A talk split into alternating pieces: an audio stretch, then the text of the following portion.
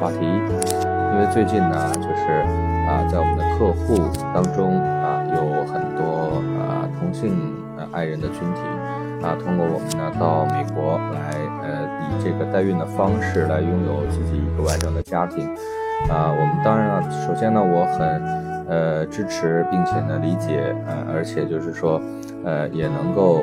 呃，非常非常的，呃，希望他们能够幸福的生活在一起啊。那么有很多呃朋友呢，就要求我能不能讲一讲，就是美国的这个同性婚姻的问题。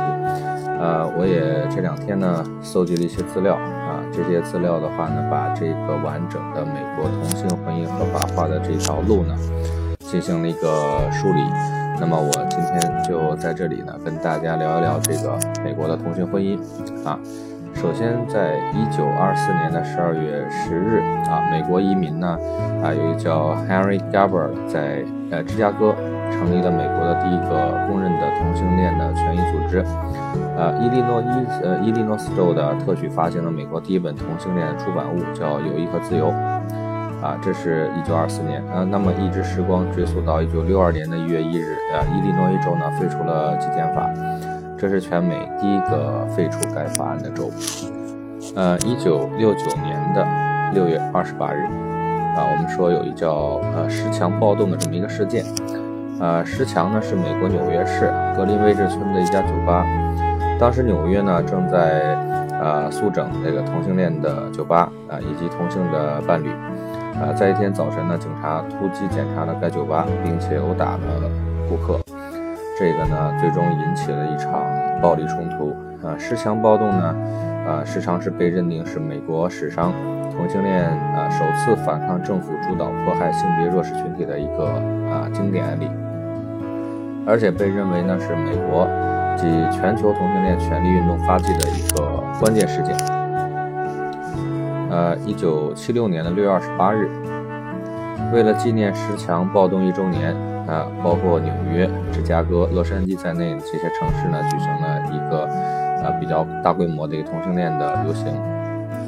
那么到了一九七四年的一月一日，同性恋不再认为是一种病，啊，同性恋行为呢也不再收录美国的精神医学学会和精神疾病诊断与统计手册，啊，已经把这个同性恋呃这个删除。那么到了一九七五年的一月一日，就是一年以后啊。呃 e l l e n o b e 是美国历史上，呃，第一个公开自己同性恋身份，而且在政府任职的一个人。一九七五年到一九七九年，他在啊马萨诸塞州啊行政呃众议院任职。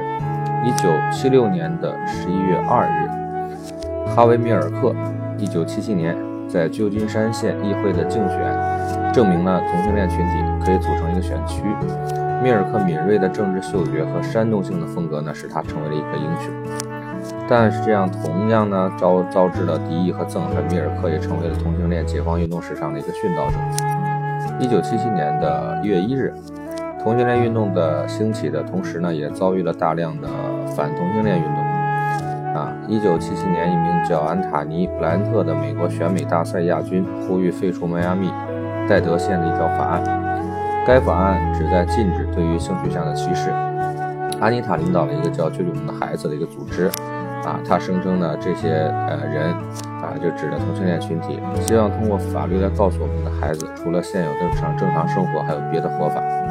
安妮塔承诺要领导这次十字军运动，来阻止美国发生之前从未发生过的事儿。呃，那么到了一九七八年的十一月二十七日。呃，旧金山市的市长乔治·莫尼克尼，呃，和监督委员会的委员哈维·米尔克在洛旧金山市政府大厅，啊，被这个前监督委员会委员丹尼·怀特暗杀。一九七九年的五月二十九日呢，怀特仅被判处了七年监禁，激怒了旧金山的同性恋群体。陪审团因精神错乱啊抗辩，啊，赦免了怀特的一级谋杀罪名。超过了一千人进行了游行，事件最终呢演变成了一场旧金山的骚乱。呃，到了一九八零年的一月一日，民主党全国代表大会通过了一份声明，宣布他们支持同性恋权利，所有群体都不能够被歧视，无论这种歧视基于种族、宗教、国籍、语言、性别还是性取向。啊，这可以说是一个很大的进步。一九八一年的一月一日，艾滋病的出现呢，使得之前对于同性恋群体的认同一扫而空。艾滋病在美国出现后，迅速在同性恋群体当中肆虐。呃，一九八二年的一月一日，呃，第一家同性伴侣提供福利的商业机构出现。加利福尼亚州的伯克利市呢，在一九八四年也效仿此举，从而成为美国政府从事该项事业的里程碑。到了一九八七年的三月二十四日，对抗艾滋病联盟的 A C A C T UP 建成气候，这个组织啊，那个有多次抗议活动，其中包括一九八八年的一次抗议活动，啊，关闭了美国食药监局，也就是 F D A。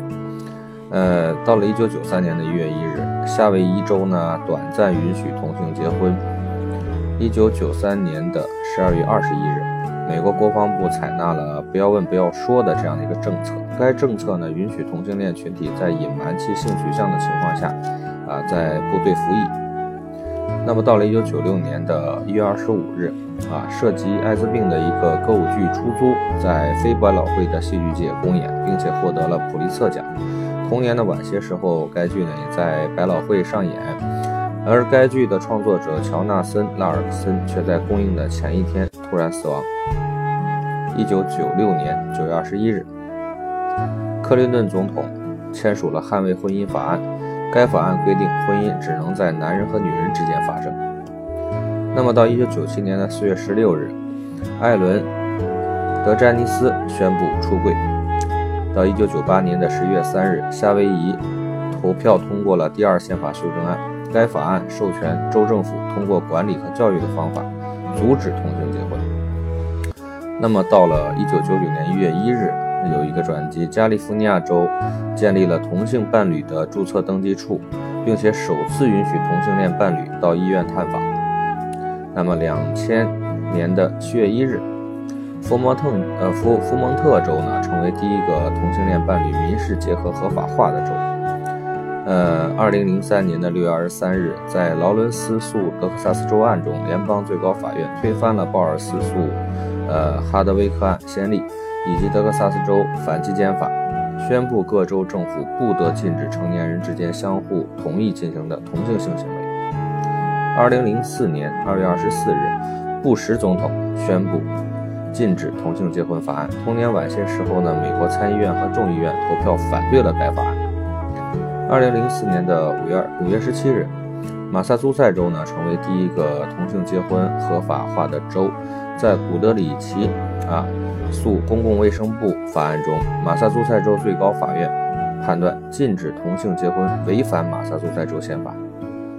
二零一四二零零四年十一月二日，十一个州呢通过了把婚姻定义为男人和女人结合的宪法修正案。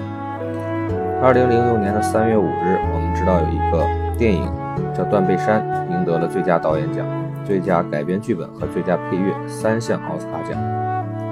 二零零六年的十一月七日，八个州提出禁止同性结婚的宪法修正案，他们分别是：啊，科罗拉多州、啊，爱德华州、啊，南卡莱罗拉州、呃，南达科塔州、田纳西州、啊，加利福尼亚州、呃，威斯康星州和亚利桑那州。但是最后只有亚利桑那州通过了该法案。二零零八年的五月十五日，加利福尼亚州裁定禁止同性结婚违宪。那么，从二零零八年的七月十六日开始，加利福尼亚州的同性恋情侣可以合法登记结婚。到了二零零八年的十月十日，啊，康呃康涅狄格州呢，同性结婚合法化。到二零零八年的十一月四日，八号法案呢，在加利福尼亚州通过。二零零九年，佛蒙特州呢，同性结婚合法化。二零零九年的五月六日。啊，新罕布什尔州同性结婚合法化。二零零九年的五月二十六日，加利福尼亚州通过八号提案，但是该法院裁定，在此法案通过前结婚的一万八千名同性恋的婚姻是合法的。到二零零九年的十二月十五日，华盛顿特区同性结婚合法化。二零一一年的一月三十一日，伊利诺斯州民事结合合法化。二零一一年的六月二十四日。纽约州州长安德鲁科莫签署了使同性婚姻合法化的法案。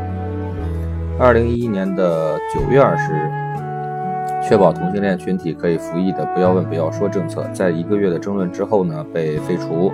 国会总统、国防部参谋长联席会议主席都签字同意废除该政策。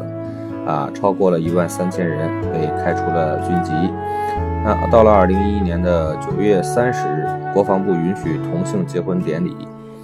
呃，美国国防部呢允许随军牧师主持同性恋婚礼。啊，二零一二年的五月九日，奥巴马总统在 ABC 新闻上宣称自己支持婚姻平等。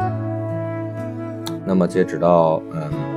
二零一三年三月二十七日，啊，经过两天的辩论以后，美国联邦最高法院，啊，要把婚姻定义为男女结合捍卫婚姻法案。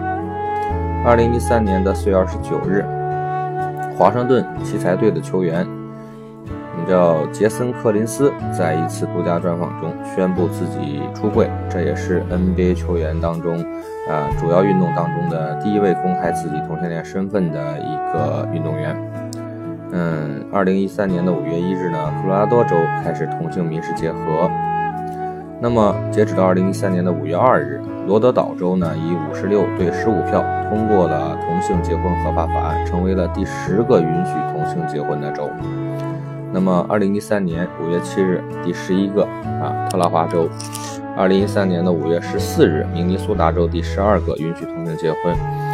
嗯，二零一三年的六月二十五日，美国最高法院就八号提案和捍卫婚姻法案进行裁决，这是两个里程碑式的裁决。美国联邦最高法院裁定同性伴侣和异性伴侣享受相同的联邦福利，同时还得加加利福尼亚州禁止同性法案是低级的法庭废除了高级法庭的法案，这是违宪的。